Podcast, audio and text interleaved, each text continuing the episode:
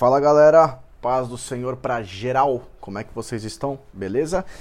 Bem-vindos e bem-vindas a mais um episódio do podcast LP, tá bom? Ó, 30 segundinhos ou até menos, ou um pouquinho mais, de um louvor que eu não quero que vocês busquem a teologia disso, não quero que vocês a, a, analisem criteriosamente a letra, não é nada. Só ouve, só ouve o louvor. Ó, vou dar play aqui, ó.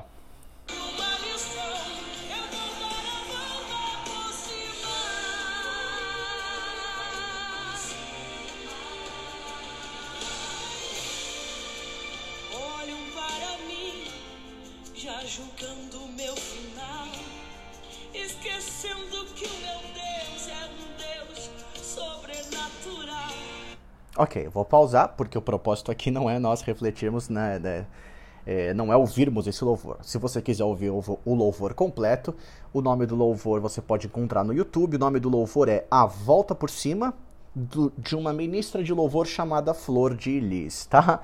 Se você acompanha as notícias, você já vai entender porque eu fiz menção da ministra de louvor Flor de Lis, porque a Flor de Lis está em todos os noticiários desde a semana passada pois além de ministra do louvor e casada com um pastor, ela também é deputada federal, se eu não me engano, tá? Mas ela é política eleita, foi, foi eleita com o maior número né, de, de, de votos. Porém, eu quero agora que vocês ouçam o noticiário de hoje do Panorama CBN, somente o trecho que faz menção à Flor de Lis. Vejam só agora.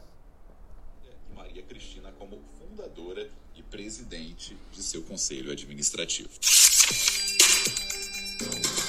O caso Flor de Lis continua repercutindo nessa semana que começa e o presidente da Câmara, Rodrigo Maia, deve definir com líderes partidários a situação da deputada federal acusada de ser mandante do assassinato do marido, o pastor Anderson do Carmo. Ela não foi presa, lembrando, porque tem imunidade parlamentar e a Câmara deve tomar uma decisão nessa semana a respeito da situação dela. Um depoimento obtido pela TV Globo mostrou que Flor de Lis teria oferecido sexualmente uma filha afetiva do casal para pastores estrangeiros. É, as testemunhas relatam também relações sexuais entre Anderson, o marido da deputada assassinado, e uma filha afetiva, além de festas em casas de swing.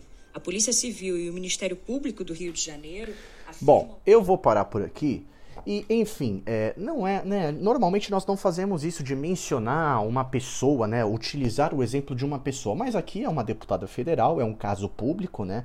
É um caso indiciado pela Polícia Civil, pelo Ministério Público e é algo de conhecimento de todos. Como disse, alguns de vocês talvez já até saibam, né? Pois é uma notícia que está muito em alta.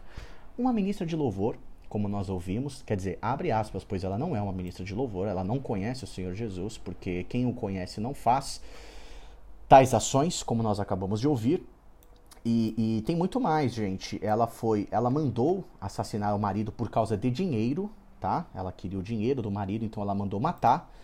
Ela mandou matar, ela pediu para que a filha buscasse, é, é, é, para que a filha encontrasse é, quem poderia assassinar. A filha jogou no Google, então a polícia identificou muitas pesquisas da filha no Google, como por exemplo, assassino agora, como matar alguém.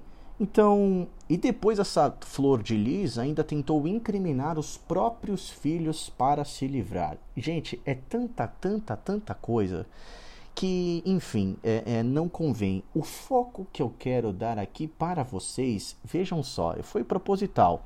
Eu coloquei um louvor que, se ouvirmos sem muita parcimônia, sem muito critério, simplesmente ouvirmos, você vai dizer: Poxa vida, é uma música que fala de Deus. Talvez não me agrade, não seja meu gosto, mas deve abençoar. E aí, em contrapartida, coloquei o noticiário de hoje do Panorama CBN que menciona a Flor de Lis e o que ela está sendo indiciada, tá? Agora eu quero dar um embasamento bíblico para vocês em 1 João capítulo 4, versículo 1, que vai dizer o espírito da verdade e o espírito do erro. Amados, capítulo 4, 1 João, versículo 1. Amados, não deem crédito a qualquer espírito, mas provem os espíritos para ver se procedem de Deus. Porque muitos falsos profetas têm saído mundo afora. Nisto vocês reconhecem o Espírito de Deus. todo espírito que confessa que Jesus Cristo veio em carne é de Deus, e todo espírito que não confessa isso a respeito de Jesus não procede de Deus. Pelo contrário, este é o espírito do anticristo, a respeito do qual vocês ouviram dizer que viria e que agora está no mundo. O espírito do anticristo está no mundo agora. Filhinhos, versículo 4 vocês são de Deus e venceram os falsos profetas, porque aquele que está em vocês é maior do que aquele que está no mundo. Glórias a Deus, que bom é poder ler isso. Gente, eu não quero ficar mencionando aqui sobre esta mulher que vive o espírito do erro e é um anticristo, com certeza, tá? Ah, o que eu quero dizer, o que eu quero fazer como exemplo para minha e para sua vida é como tem soado a nossa vida cristã, né? É, é, fazendo uma, um paralelo, como tem soado o nosso louvor, né? Será que nós temos tido uma rotina de presença nos cultos, mas as nossas atitudes, as nossas práticas, aquilo que vemos, assistimos, fazemos, com quem conversamos, onde vamos, como nos portamos? Será que tem também representado um espírito de erro? Porque veja, nós podemos congregar, nós podemos ministrar. Sabe o que eu aprendi no meu tempo de de ministrar a palavra, o exercício de ministrar do púlpito, porque sabemos bem que todos nós somos ministros, certo? Para isso, ninguém precisa de um microfone na mão e ninguém precisa estar em cima, atrás de um púlpito, tá bom? Todos nós somos ministros a partir do momento que falamos da palavra do Senhor para qualquer um. Porém, o que eu, Gabriel, aprendi no exercício da prática do, da ministração da palavra em cima de um, de um púlpito é que você pode ser um completo desviado, não que eu seja, tá? Pelo amor de Deus, tá amarrado, mas você pode ser um cara completamente desviado e ir lá e ministrar a palavra do Senhor. Agora, nós iremos prestar contas. Essa mulher, ela foi, ela está prestando contas hoje na lei do homem.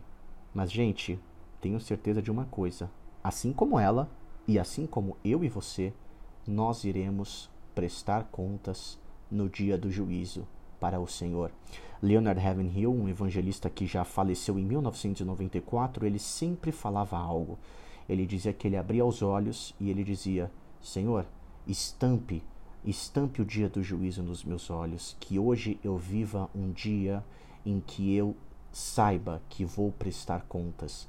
Então, o que eu quero enfatizar aqui nesses 10 minutos é qual tem sido a nossa postura na nossa vida cristã, né? Temos é, marcado presença nos cultos para que o líder veja, para que o pastor local veja, para que a sua comunidade de amigos os veja. Temos louvado simplesmente cantando sem refletir e sem orar os louvores que nós temos cantado. Temos sentado e ouvido a palavra de uma forma que já nos cansamos e queremos ir embora e não refletimos, não meditamos, não prestamos a devida atenção na palavra ministrada. Gente, se não vigiarmos, né, nós podemos, é claro, não ter as mesmas práticas, né? Porque isso é algo diabólico, uma pessoa que faz os feitos que essa mulher chamada Flor de Lis praticou. Mas nós podemos ter práticas é, que mostrem que em nós há um espírito do erro. Mas eu quero, é uma palavra, é boas novas, né? O evangelho é boas novas. E ele vai dizer aqui em 1 João capítulo 4, versículo 4: Aquele que está em vocês é maior do que aquele que está no mundo. Por isso, vamos permanecer firmes, vamos nesta semana permanecermos no espírito da verdade e não no espírito do erro. Pare hoje com os erros cometidos, que você sabe quais são, e vamos viver a verdade juntos, eu e você, porque assim eu sei que nós podemos caminhar e executar os planos do Senhor nas nossas vidas. Que Deus nos abençoe. Uma ótima, uma ótima semana para todos.